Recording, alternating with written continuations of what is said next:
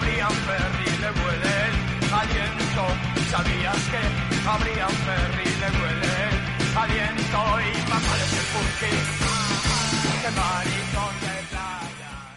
Julián Hernández, bienvenido a Línea Clara. Hola, ¿qué tal? Pues nada, pues eh, bien hallados. Gracias por aceptar la llamada de Línea Clara. ¿Cómo estás llevando el confinamiento, Julián?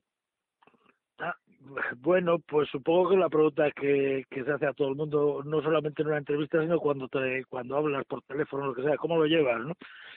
Porque, ¿qué otra pregunta vas a...? ¿Con qué otra pregunta? Ya no vamos a hablar del tiempo nunca más. ¿Cómo lo llevaste, no? Bueno, pues parece que va a haber otro virus, tal, esto cuando acabe, ¿no? Pero, hombre, que como, pues, pues supongo que, que hay gente que está al borde de la desesperación y gente que dice que no, que bueno, pues eh, misántropos reventos que digan que esto es maravilloso y que, y que ojalá siguiera toda la vida. Eh, la verdad es que yo paso de un lado para al otro, eh, de desesperación absoluta a de repente decir, no quiero volver a ver a un congénere en mi puta vida.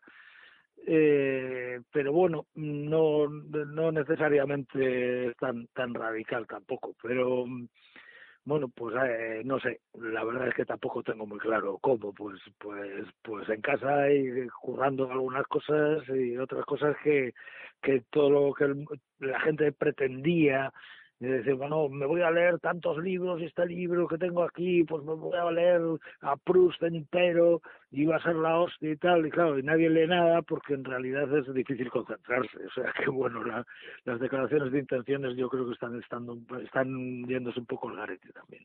¿Cómo ves la situación política? Así una valoración genérica. Hombre,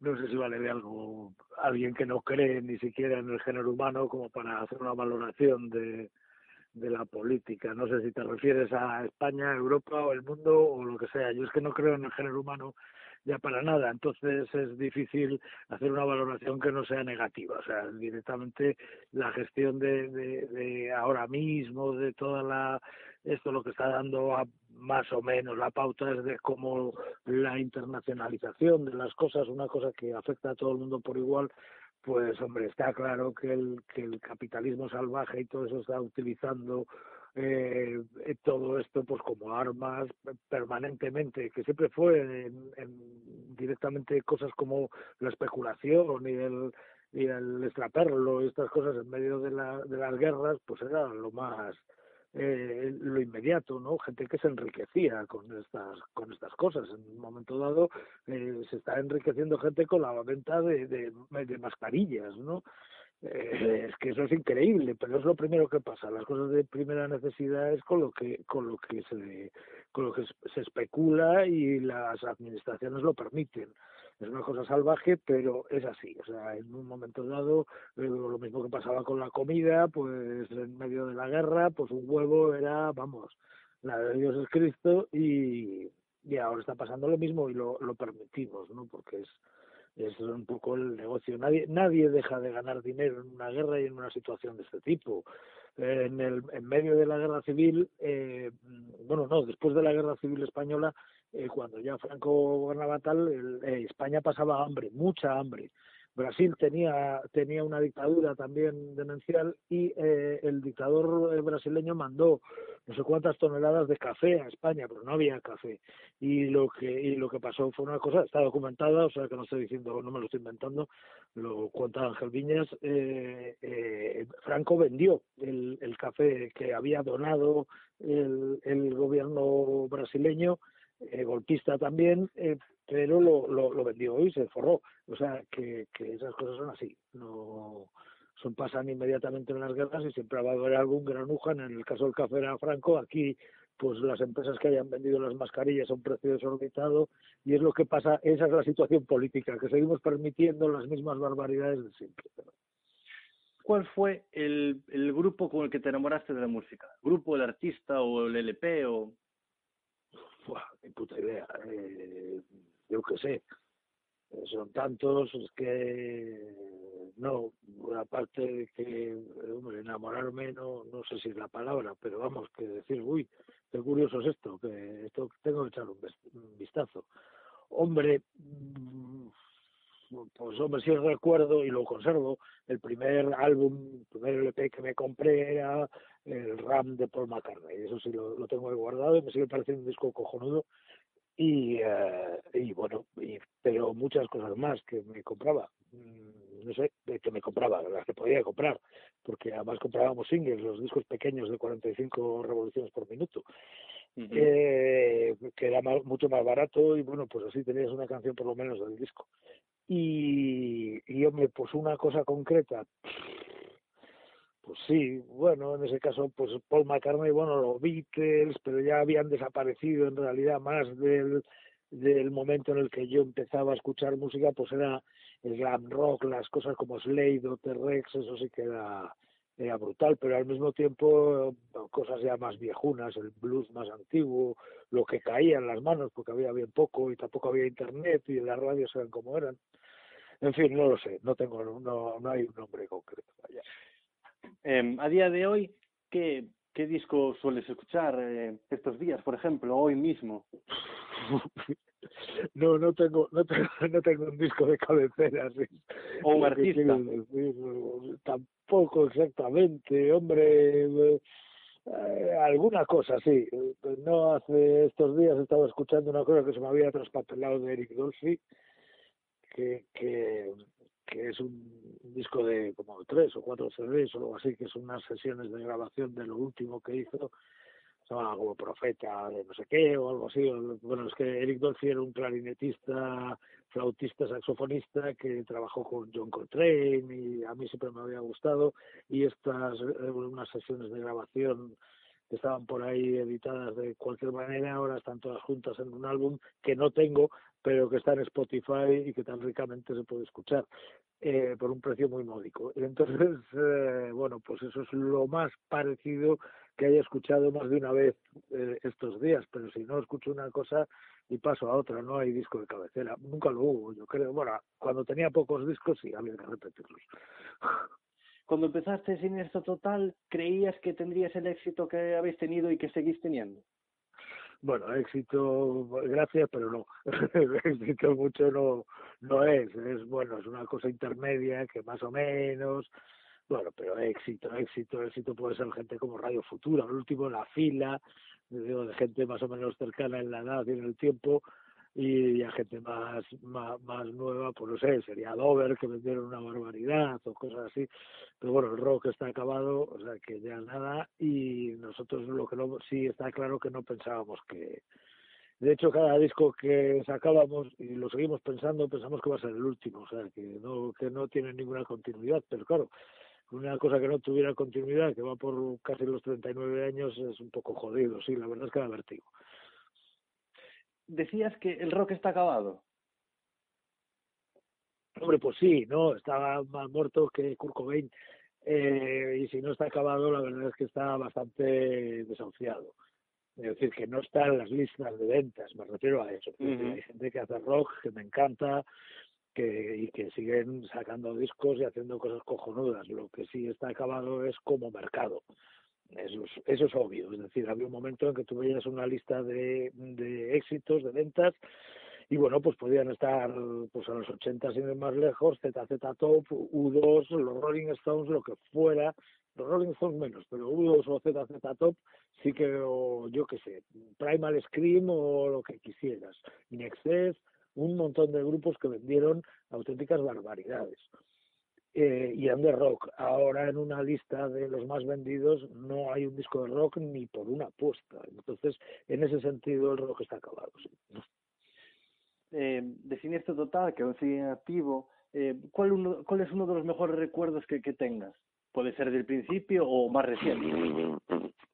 Pero hijo mío, ¿qué, qué pregunta es esa? ¿Cómo, uno de los mejores, uno, o uno de los mejores momentos que has vivido eh, actuando a lo mejor. Mira, la, las cosas, los recuerdos y las anécdotas y todas las cosas salen como por casualidad en medio de una conversación, en frío y así, de, a ver, ¿qué, qué, dime algo, cuéntame, no, no tengo nada, no me acuerdo de nada, me bloqueo, en fin. Eh, no, no, como uno de los mejores recuerdos, yo qué sé, no sé, no tengo ni O idea. de los peores, a lo mejor se te viene antes un, un recuerdo de No, lo, que sí, lo que sí recuerdo horrible, pero eso, eh, claro, entra dentro del terreno de, de lo privado entre entre eh, mi psicoanalista y yo, y es, son los sueños. O sea, la, la verdad es que las pesadillas con salir al escenario y esté todo roto, que no funciona nada, que, que, que, que hacemos el ridículo, que es todo espantoso, que se rompe eso, se rompe la guitarra, que tú no te sabes las letras, que bueno, que ya pasa muchas veces, pero bueno, que, que en fin, que la pesadilla de, del horror en un escenario es, es eso es lo peor, eso sí que dice, que es lo peor. Lo, lo mejor pues pues nada, porque en esas pesadillas nunca hay unos camerinos decentes tampoco, ni hay chavalas al acabar el bolo, bueno, tampoco las hubo nunca, o sea que, que no somos gente muy muy formal. Y, y entonces pues pues la, la, las cosas quiero decir que los mitos del rock eran mentira vaya. No, era todo una era todo un bluff. ¿Qué, ¿Qué significa para ti en tu vida como músico, como artista, eh, Siniestro Total? Vaya pregunta, voy a volver a llamar a mi psicoanalista al acabar. Eh, yo qué sé, hombre, pues hombre, de alguna manera era una cosa que efectivamente no, no contábamos con que la cosa durase, pero que, que sí, que al final pues pues está, pues, pues sí, pues se, mantuvo. Hombre, no, no de una manera como bollante, es decir, en unos momentos de alguna manera hemos sobrevivido, que sobrevivir en un país como España, que es bien triste, el, el panorama profesional de la música, véase tal como está ahora, eh, pues la, pues hombre, pues es jodido, ya bastante nos damos con un canto en los dientes. No sé si, si eso ya es suficiente como para tenerlo eh, eh, catalogado como, bueno, pues es que es mi trabajo, ¿no? Porque yo ya no sé muy bien cuál es mi trabajo también, porque otras cosas también hacíamos todos, además, de alguna manera Siniestro Total no llenaba todo, o sea, nunca llenó todo, pero, pero sí que es un poco el pivote central del asunto, ¿no? Uh -huh. Entrevistábamos eh, el martes pasado a Marta Vázquez, de locutora de Sí. Rock FM, comunicadora, y me decía, Sí. os catalogaba como unos genios y decía que había darle que ver, que había que reconocer, eh, a estar orgullosos del gran grupo que erais. Eh, yo te pregunto, eh, eh, ¿estás eh, satisfecho con lo que habéis hecho? Ella me decía que queréis que habéis sido, habíais sido y que erais unos valientes que os habéis atrevido a cantar cosas que otros no se atrevían y que quizá hoy eh, pues es más difícil escuchar. No, es verdad. No, no, lo siento, de, verdad, lo agradezco muchísimo. Estoy, de hecho, me estoy poniendo colorado. Menos mal que la radio no es en color, pero que el podcast vaya, no es en color, pero que la, que la, que estoy colorado de verdad. Lo que, lo que pasa es que no es cierto que fuéramos unos valientes, no éramos, no estábamos solos en el mundo, ni para nada. Es decir, sencillamente hacíamos muchas cosas que hacía mucha otra gente y que sigue haciendo mucha otra gente. No, no estamos solos en el mundo, es, es falso. Es, eh, decir, en el momento que nosotros empezamos, grupos españoles como Derribos Arias o Glutamato Yeye o El Aviador Duro, eh, estaban haciendo cosas que, que, que bueno, que, que, eh, que efectivamente nos podíamos sentir identificados con ellas. No había ninguna valentía en eso, éramos muy corporativos, hacíamos lo que hacíamos todos a la vez y bueno, todos a una fuente ovejuna, no, no había ningún problema y eso con una influencia también del exterior, ¿no? De gente como eh, Frank Zappa o como, yo sé, Ian Dury se me viene a la cabeza también, o como no sé, barbaridades de, de, de textos, de, de, letras de gente que, hemos seguido, que, que incluso aquí de, de, otras generaciones y de otros mundos, como podría ser Javier Crae o Moncho Alpuente, ¿no? Pero que han sido, pues, como referencias absolutas de, de siniestro total. Entonces, pues bueno, yo qué quieres que te diga, no no somos unos héroes, no para nada, no en absoluto. Y bueno, tampoco eso de genios tampoco lo, lo comparto. ¿Crees que hoy eh, impera la corrección política? Bueno, siempre fue un poco así, y si no era la censura, y si no era, bueno, siempre, sí, la corrección política se, se utiliza mucho, está muy desvirtuado, ¿no? También porque la ultraderecha ya va, ya ponen en la cuenta, en sus cuentas de Twitter ponen es que políticamente incorrecto, ¿no? Porque entonces claro, hay que hay que andarse con cien ojos para para utilizar la, la expresión eh, corrupción política. Yo creo que más que corrupción política las cosas tienen que corrupción política. Hay una cosa que se llama educación que también es que, también está bien. Eh, que puede ser que, que puedes cargarte la corrupción política por, por ese otro lado perfectamente y luego la mm, lo que sí pasa es que eh, si de ahí porque no sé si vas a pegar el salto por ahí en la siguiente pregunta o parecido, pues que es que estamos judicializando mucho las cosas, es decir, eh, hacer que la Audiencia Nacional eh, se ocupe de letras de canciones cuando tiene bastante más trabajo que hacer unas letras de canciones unos tweets de César de, vamos de Strawberry de, dos con dos eh, y cosas así o de más gente ¿no? o sea Bartoni lo que sea me da igual Pablo Hassel eh, da igual lo que eh, que la Audiencia Nacional eh, eh, eh, se, se, se, preocupe de, de, de, las letras de, una canción, cuando las letras de una canción mm, realmente no tienes por qué compartir lo que estás diciendo. Lo, lo, lo hablábamos un día con José Le, ¿quiénes estábamos? Estábamos José Le en el programa de, del sótano de, Radio 3 eh, ah, este Cooper también, claro, estábamos eh, José y yo y estaba, estaba estábamos hablando lo de las letras, decía decía José una cosa que es rigurosamente cierta. Si tú escribes una novela o dibujas un cómic o haces una película o una serie de televisión, las barbaridades que pueden salir y, pasar son infinitas. Ahora, no escribas una canción porque entonces se te cae el pelo no sabemos por qué tenemos ese San Benito, pero es así, está claro. Entonces, pues bueno, ¿qué le vamos a hacer? Pues te digo, corrupción política me da igual, el problema es, perder el tiempo en juzgados de, persecución política, que al fin y al cabo es lo que es la Audiencia Nacional. Uh eh, el cine total ha evolucionado mucho desde que vuestros inicios en los años 80 hasta hoy, que tenéis composiciones quizá más cercanas al rock and roll, como puede ser el tema La Paz Mundial, el del disco Country and Western. ¿Cómo, cómo has vivido esa evolución del cine total?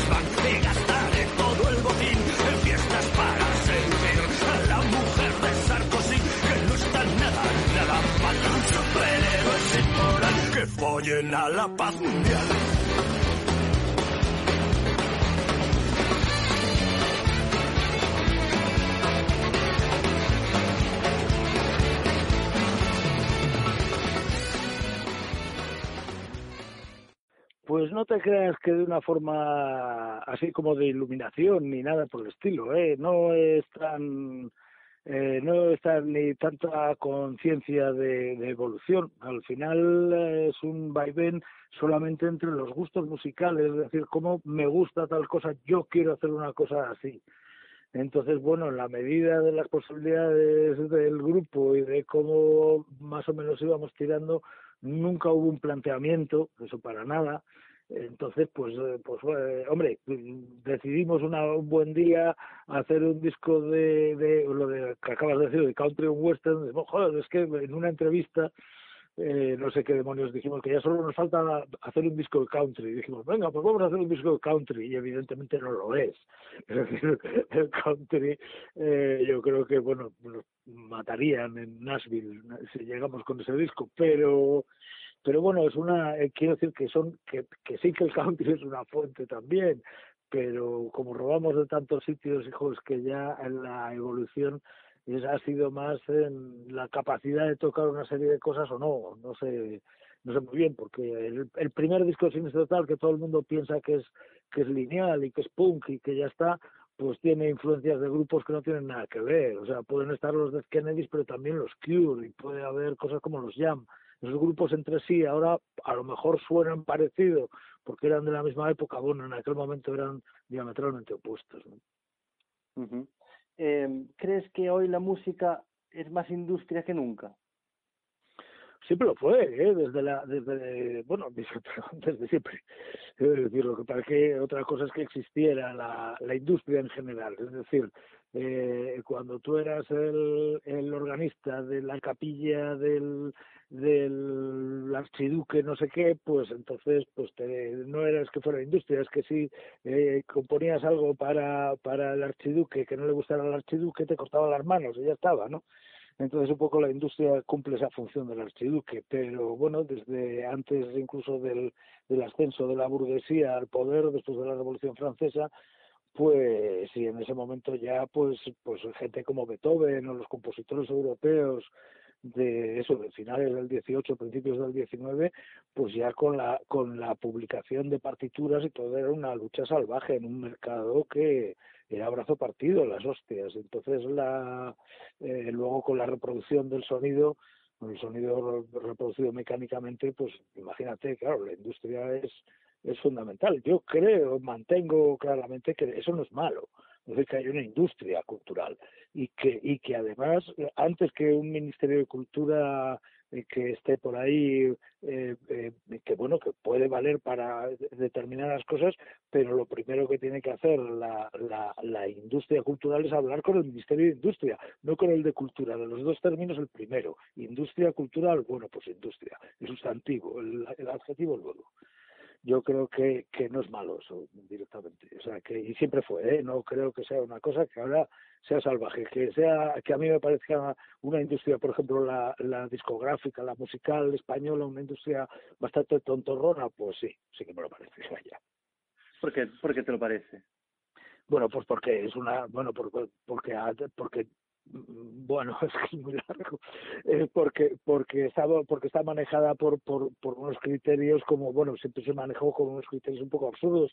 Entre otras cosas eh, bueno sencillamente cuando cuando se se dio el salto pero esto fue en el mundo entero no solamente España pero claro era muy obvio para nosotros. Se dio el salto del vinilo al CD o sea el casete y el vinilo se volvieron a vender un montón de discos, se forraron, en un dineral, no se bajó el precio de los CDs, el dinero que entró en las discográficas hacía que tú llegabas a una discográfica y había una cantidad de coches que un solo coche que de los que había aparcados ahí de los ejecutivos de la compañía valía más que todos nuestros instrumentos juntos, es decir, todas nuestras guitarras, nuestros amplificadores, nuestra batería, las dos baterías que tenía Ángel, lo que fuera, todo, o sea, era, era, vamos, imposible llegar al precio de un solo coche de, de, de, de, que estuvieran en las puertas de la discográfica. Claro, eso luego se fue a la mierda. ¿Por, ¿Por qué? Porque somos muy cortos, ¿no? Entonces yo creo que es una industria muy muy cortita de miras y España es un país de sordos. No es mentira lo de que España es un país muy musical. Eso siempre fue una mentira que se manejó, que es aquí, que es el flamenco, que si cantamos mucho, no. Aquí desafinamos eh, en los partidos de fútbol cantando los himnos. Aquí la música no se valora en absoluto. Aquí la, es un país de sordos, no es verdad que es un país musical, vaya. No sé si, qué opinión te merecen eh, concursos como Operación Triunfo, La Voz y algún otro. Mm, no sé, esos son, son programas de televisión, no, no, casi no veo la televisión, no tienen nada que ver con, con nada. Ya, no, no, no eres el primero que lo preguntan, pero no, ¿qué voy a decir? No, no los veo, no, no, no es, es televisión, no es música, no, no me interesa nada, no, no voy a decir que no sea música, porque la música se utiliza para muchas cosas, pero pero pero sí, bueno, música vale lo que quiera, pero es un programa de televisión antes que cualquier otra cosa, no claro, son contenidos que no me interesa nada, no lo, siento muchísimo, no no puedo tampoco puedo juzgarlos porque de alguna manera eh, habría que valorarlos como programa de televisión, a lo mejor como programa de televisión sé que está tiene está tiene Rovira, ¿no? De, director de Operación Triunfo o algo así, tiene edad eh, un chico que presentaba Plastic y cosas así muy de de vanguardia y de programas de música y ahí estuvimos un par de veces y, y bueno, pues hace Operación Triunfo, bueno, muy bien, pues algún día que me cuente cómo es, porque no lo he visto nunca. Bueno, sí, al principio sí, la primera vez sí, porque a mí me ponía mucho Rosa de España. ¿Y por qué? porque estaba, porque pues estaba muy buena. Yo qué quieres que te diga, a mí me ponía, yo qué sé. Y además me parecía muy bien que una chica que estaba más bien entrada en carnes saliera sin ningún complejo, me parecía, me parecía estupendo. Luego la verdad es que lo de la música pues ya no estaba atendiendo a eso, estaba mirando otra cosa. eh, Julián, eh, aún os queda seguramente muchos años de trayectoria en Siniestro, pero eh, ¿crees que dejáis eh, que, que, que vienen buenos grupos ahora, que hay futuro en el rock, en el punk en España? Bueno, ya si hablas de, del punk, eh, evidentemente uno de los lemas es que no hay futuro. eh, y del rock ya quedamos en que estaba muerto, o por lo menos agonizante, pues lo que sí hay es grupos, evidentemente. No hay salvación colectiva, pero sí probablemente salvaciones individuales yo creo que sí que hay gente que hace cosas muy buenas mm, y gente que sigue haciéndolas, es decir, no solamente gente nueva, sino gente que, que, que pega saltos eh, eh, que, ves como una trayectoria larga, aunque haya sido interrumpida, como el caso de los enemigos, eh, pues que sigue sacando discos muy impresionantes. Entonces, bueno, yo creo que hay que, que, que en ese sentido eh, solos en el mundo no estamos, ya te digo que hay veces que nos da la sensación, pero no. Siempre va a haber gente haciendo cosas, no solamente aquí, sino por ahí fuera. Y ves cosas que, y hombre, investigando por ahí, y además chivándote, que cuando te chivan cosas, te enteras de cosas, pues pues de repente dices, coño, qué bueno es esto, que me lo había perdido, ¿no? En fin, yo creo que sí que hay muchas cosas. No hago listas de, de, de cosas que, que, que, me gusten para soltarlas en las entrevistas, mm. que creo que hay gente que sí lo hace. pero, pero bueno, eh, lo que sí es verdad es que la es que la red para para para bueno para husmear por ahí encontrarse cosas más que interesantes. Y si no son de ahora, son de hace 40 años y que te las perdiste, que se te habían pasado por alto y también es una sorpresa igual, o sea que cojonudo. Después de tantos años en los escenarios, ¿sigues notando un gusanillo antes de subirte a, cantar, a tocar? Debe ser una, una tenia, una solitaria, más que un gusanillo, es una invasión. Hombre, uf, sí, yo entiendo que el que se sube a un escenario sin sin ningún canguelo, pues pues no sé cómo lo hace, vamos, me podría dar un consejo. Eh, mi padre siempre contaba un chiste, que era, como chiste era bastante malo, pero como, como realidad está clarísima, que es que mm, era un militar muerto en un cementerio y la lápida ponía eh, fulanito tal, general tal, tal, tal, no sé qué, el hombre que nunca tembló, entonces un estudiante puso debajo porque nunca se examinó. Y claro, subirse a un escenario es como examinarse, efectivamente. Eh, entonces, claro, ¿cómo va a temblar un militar? Si no se examinó nunca, pues pues no pues no tiembla. O sea, ¿qué más da la, las trincheras de la Primera Guerra Mundial? Venga, hombre, lo jodido subirse a un escenario. Hubo, ¿recuerdas alguna vez que actuasis en una sala o un concierto y os quedasteis un poco impactados porque había poca gente y eso os intimidó. Seguramente sucedió más en los inicios, claro. No, vamos a ver, no nos intimida, ya no. Tenemos muy claro que tocamos para una pared negra. Eso es desde el primer día. De hecho, el primer concierto de Sinestro Total era dentro de un festivalillo en las Navidades de Vigo, un festivalillo que, bueno, que para la ciudad estaba mejor que bien. El Nadal Rock del, del 81 y el y, bueno tocaban a Pop también y esas cosas pero bueno nosotros eh, tocábamos ahí y la y bueno pues en una de las jornadas que nos tocó no había ni Dios vamos un montón de amigos eso sí un montón de amigos vamos la docena que teníamos que tiraron unas octavillas eso quedó muy bonito pero nada más. Y claro ya una vez que empiezas por ahí ya te da igual o sea ya cuando solamente hay una máxima que cumplimos a rajatabla y que es una cosa que, que copiamos directamente y que creo que es un consejo que hay que seguir siempre. Que es que eh, si hay menos público que músicos en el escenario, entonces hay que no hay que suspender el concierto, sino dar la vuelta al asunto, sino que se suba el público que haya al escenario y los músicos abajo y entonces toque el público para, para los músicos. Eso es lo que hay que hacer, porque si no, no, no tiene sentido que haya menos gente que músicos. Eso no, no. Una vez nos pasó a Rómulo Sanjurjo y a mí, que tocábamos los dos en un pub, Dijimos, solamente dejaremos de tocar el día, no iba ni Dios a vernos. Entonces uno de, tocábamos todos los jueves o algo así. Y, entonces eh, mm, eh, somos dos, pues malamente será que, que tengamos que hacer eso de bajarnos del escenario y que toque el que venga, ¿no? Eh, bueno, pues un día estuvimos a punto, ¿eh? había una sola persona, pero cuando em, íbamos a empezar, ¡zas! entraron dos más. Entonces ya la cagamos y tuvimos que tocar, claro. Eh, además de ser vocalista de Cine Total, eh, hace recientemente, en el 2015, escribiste un libro, Sustancia Negra, la increíble aventura del insecto palo, y bueno, ya hace unos cuantos años más fuiste productor de Defcon 2 en eh, tres, tres, bueno, tres álbumes, podemos llamarle, ¿no? Eh, Asalto 1, 2 y 3, ¿no? Sí. Sí, sí, ¿qué, hago? Sí, me declaro culpable. Sí, de las dos cosas. Bueno, de todo lo que acabas de decir, sí, sí, sí. Eh, se llama pluriempleo, ¿qué quieres que te diga?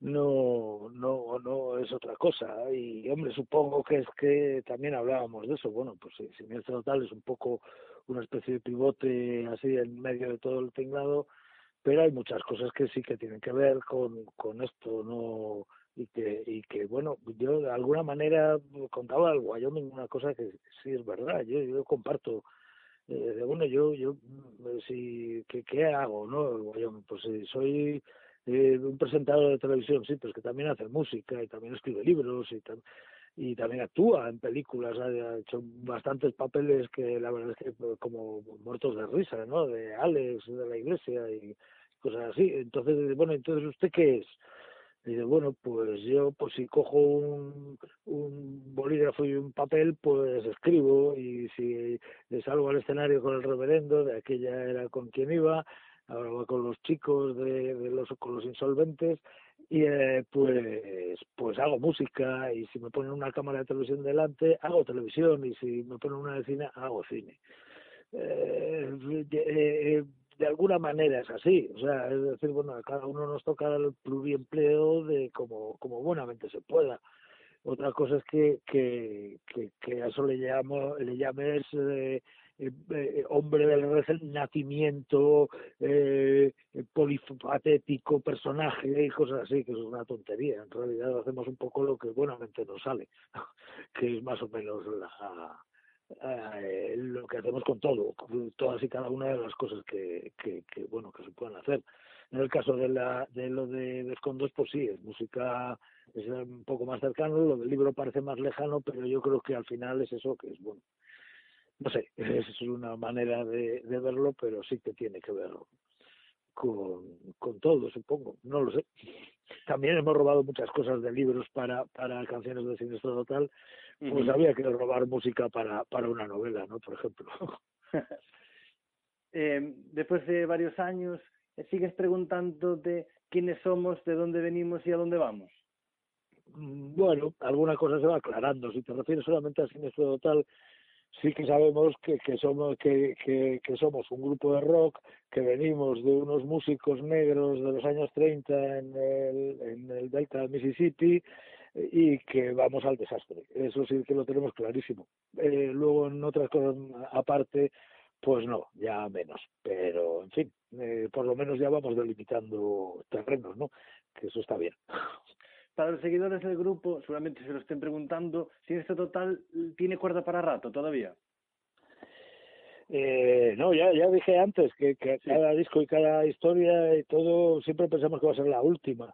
Hombre, las cosas ahora mismo no están como para pensar en muchos, en muchos futuros precisamente, ¿no? Está el mundo de la industria musical y todo está paralizado. Nosotros hemos, hemos ido haciendo una serie de cosas un poco más ralentizadas en el tiempo también porque la industria está, es decir, sacar discos tiene un sentido muy relativo, es decir, lo sacamos para nosotros, los últimos que hemos ido sacando, las últimas cosas. Eh, ¿Qué pasa? ¿Que cuerda para rato? no lo sé, dependerá de muchas cosas. Imposible, no, no, no eh, muchas cosas en, en, en el como llamaba Aznar tenía un, el cuaderno azul lleno de poemas que no había publicado. Bueno espero que no los publique jamás y que el cuaderno azul de todas formas eh, lo guardemos para reírnos delante de las narices de sus herederos pero pero no de él porque le va a dar igual. Eh, pero pero bueno, que, que sí que tenemos un cuaderno azul como Aznar, a ver si no se acaban riendo nuestros herederos de nosotros.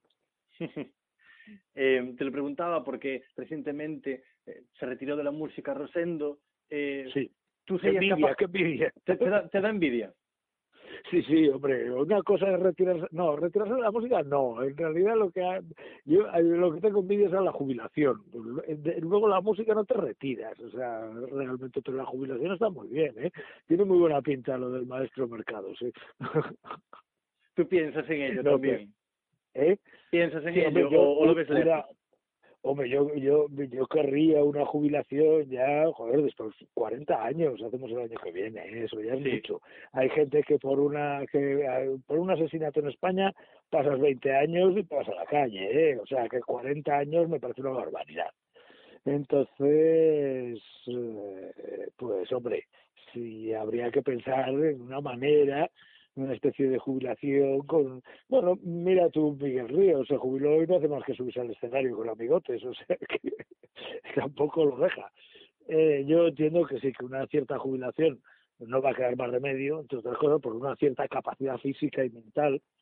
Y otra cosa pues es eh, que eso sí retirada de, de, giras bolos furgonetas a saco viajes salvajes eh, odio los aviones por ejemplo si puedo prescindir de aviones sería maravilloso eh, ya lo hablaba con Carlos Blanco con el actor que lo que tenemos que conseguir es alguna sala que nos acoja y entonces eh, él lo empezaba a hacer con sus monólogos aquí en Galicia entonces tú coges y tienes todas las semanas bolo de Carlos Blanco, o todas las semanas bolo de Silencio Total. El que quiera verlo, como si vive en Seúl, se tiene que venir aquí a vernos y a tomar por culo. Y nosotros no vamos a ningún lado.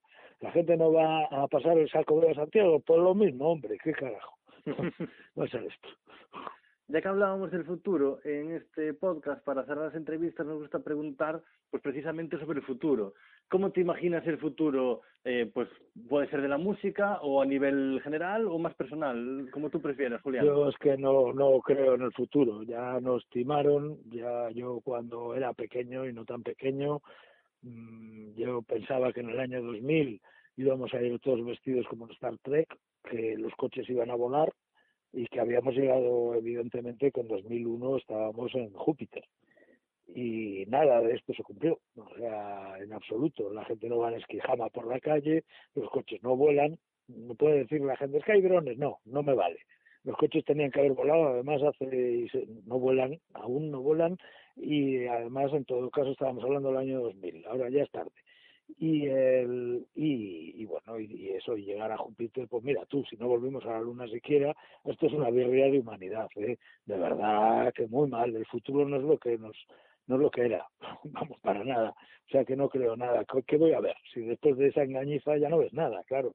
Ahora lo siguiente va a ser decir bueno qué voy a decir hombre pues sí lo de siempre que la humanidad es un desastre y que vamos abocados al al, a la extinción, al apocalipsis, que a ver si va pasando ya de una escena vez, que quiero verlo. Pues Julián Hernández, muchas gracias por estar con nosotros en Línea Clara. Ha sido un placer. Nada, gracias a ti, el, el placer es mío. Un saludo. Venga, salud.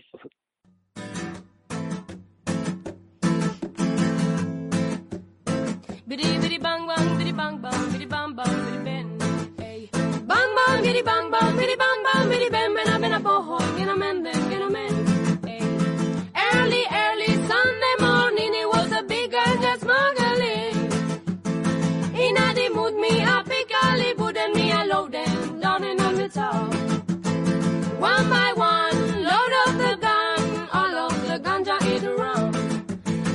it on a plane that we gonna Spain. Money does not fall like rain. Me just a muggle up a lane in a road gold chain. Me and my girl named Jane. I went downtown. Say I went downtown. I saw Miss Brown. Say I saw Miss Brown. She had some sugar, hard brown sugar. Wooga wooga, kinky reggae, kinky reggae now.